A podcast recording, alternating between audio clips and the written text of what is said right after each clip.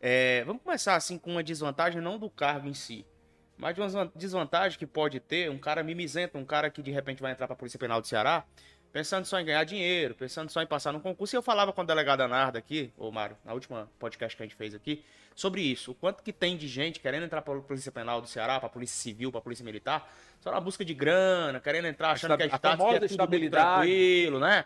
Que vai ser glamour lá dentro. Fala um pouco aí de que essa antifragilidade que você defendeu também percorre quem quer ser PP Ceará. Fala Cara, eu vou citar um exemplo, um exemplo prático, certo? No ano de 2016, quando eu me tornei interventor pela DIPOI de Brasília, né?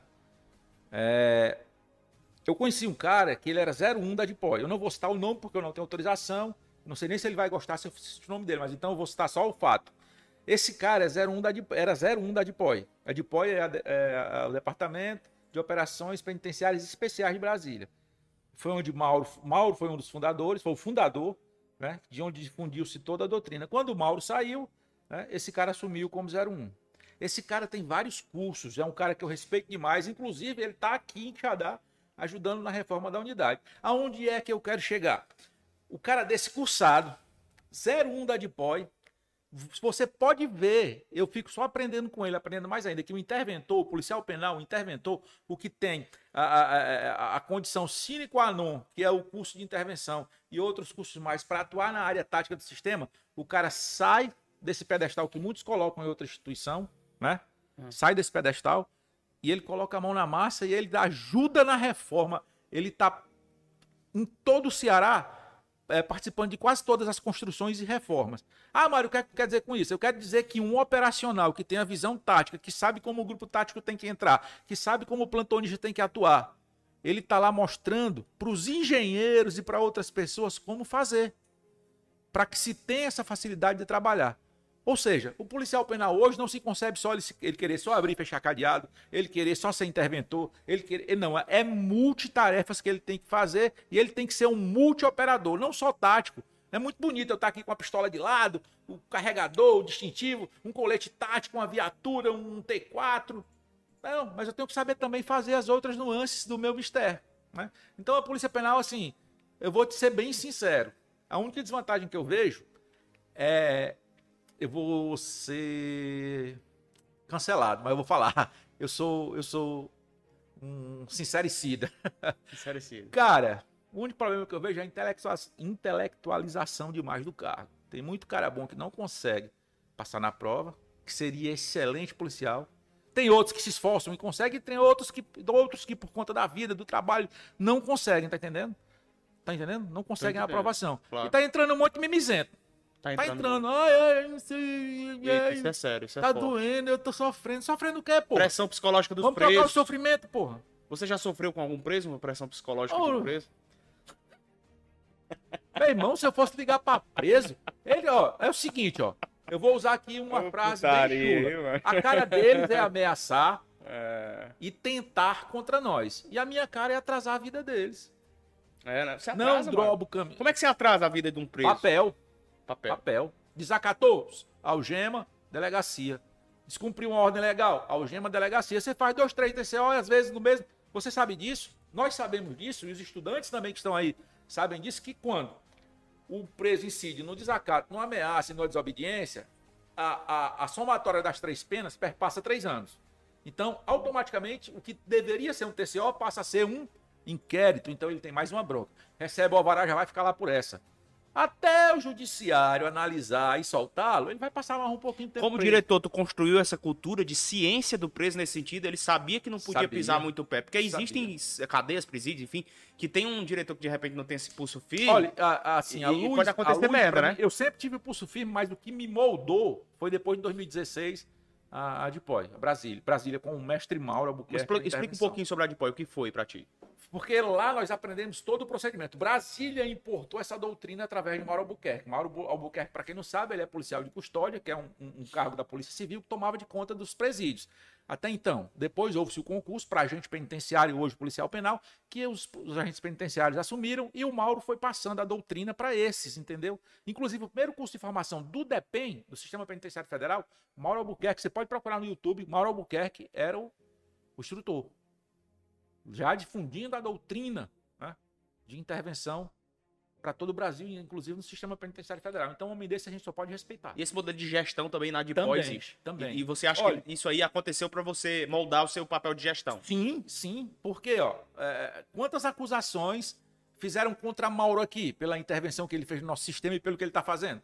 Quantas conseguiram provar? Nenhuma, porque ele não é, ele não age na ilegalidade. Nem ele, nem ninguém da equipe dele, ele não admite. Ele não admite. Existe o uso da força só se houver uma ameaça concreta contra o agente público. Você sabe que a lei prevê essa condição. Né? Uhum. A lei prevê que eu posso Claro. agir em legítima defesa minha e de terceiros. Se não, ele é extremamente legalista nesse sentido. E a gente aprende com ele isso. Tá entendendo? A gente aprende isso com ele. E nós fazemos, colocamos no papel, tá entendendo? O grupo que eu hoje pertenço, né? Para quem não sabe, eu tô cedido aqui para a reforma do, do centro de triagem, Uhum. aqui de Quixadá, por determinação do nosso 01, mas eu sou lotado no GAP ainda. Né? O GAP é o. Fala do É GAP. o grupo de apoio penitenciário, é o nosso grupo tático, né? Qual é a função principal? A função principal é intervenção, escolta de, de, de, de- de- de grande complexidade, é, recaptura de avaria do sistema penal, se for o caso. No próximo concurso aí, então tem colegas. vaga para um GAP. O cara pode ser remanejado pro GAP. Qual é o requisito? O pra- requisito principal é, é o CIRC ou o COP. Né? Que o é o- CIRC é o curso de intervenção rápida em recinto carcerário, que é a doutrina do mestre Mauro, e o COP é o curso, era o curso anteriormente à vinda do Mauro que habilitava aí para o GAP, que também deva voltar também. né? E é a condição primais para ser um interventor, para fazer, para compor um dos grupos táticos do Estado de Ceará, GOR e GAP. Top, top. A desvantagem principal, então, tá entrando muito mimizento e não tem como controlar. O cara faz a prova, passa e é mimizento. Não vou dizer muito, mas tem uns caras, meu irmão. Cara, ô, ô, Lucas, é, o edital tem dizendo qual é meu papel. O edital tem dizendo o que eu tenho que fazer. Então o cara já entra sabendo. Já entra sabendo, ninguém entra enganado, não. Eu costumo dizer. Mas diz aí, diz aí O na cara diz prática que eu sou situação. prostrado. O cara Uma diz situação que seja assim, Mário. Uma situação que, você, que o cara reclama muito. Qual é a situação? Que seria básica, Cara, mas ele reclama. Por incrível que pareça, eu acho isso arriscado a gente lidar com preso. Caralho, bicho. Desculpa o palavrão, Sério pessoal. Eu, eu falo palavrão. Eu já o cara ouvi. passou na polícia penal pra lidar com quem? Eu não sei, eu não sei o que é que ele queria. Ele queria que o governador colocasse o escritório para ele e trabalhasse só no administrativo. Né? o cara vai lidar com preso, vai lidar com preso todos os dias de sua vida, enquanto na sua vida funcional. Né? É. Agora, existe algumas outra, outra, outras, outros, como é que eu posso dizer, outros ramos dentro do serviço penitenciário que mesmo não tendo contato direto vai lidar com o preso, que é a parte de ressocialização, a parte de assistência social, mas é sempre com a pessoa presa. né? Nós vamos passar, se nós passarmos 30, 20, 50, 100 anos trabalhando, vai ser 100 anos trabalhando com pessoas presas. Ah, é arriscado. Ah, porque eh, a gente está fazendo. Meu irmão, infelizmente a vida é composta por riscos. Eu tô aqui, eu posso sair ali fora, tombar, cair, bater a cabeça e morrer, meu irmão. É. Então, assim, é, cara, uma coisa que eu costumo dizer para todos os colegas: quando Deus mandou Moisés libertar o povo do Egito, era uma caminhada de quatro anos, não é isso? Mas foi necessário 40 pelo murmurar. Foi necessário refazer-se a geração, criar pessoas com concepções Exato. né? e corações novos. Foi 40 anos. Quanto mais eu maldizer, quanto mais eu murmurar, pior Ah, vai ficar a minha situação.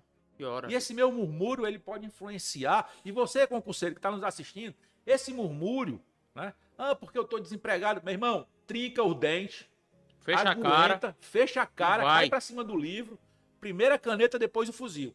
Não tem que estar tá autopiedade. Cara, Primeiro a caneta, depois o fuzil. depois o Anota fuzil. essa. Primeira Boa. caneta, depois o fuzil. Boa. Ô, Primeira- Mário, Não tem outro caminho. então, então assim, não dá pra entrar com medinho. Não dá. O Não sistema dá, é esse. O sistema é não bruto. dá.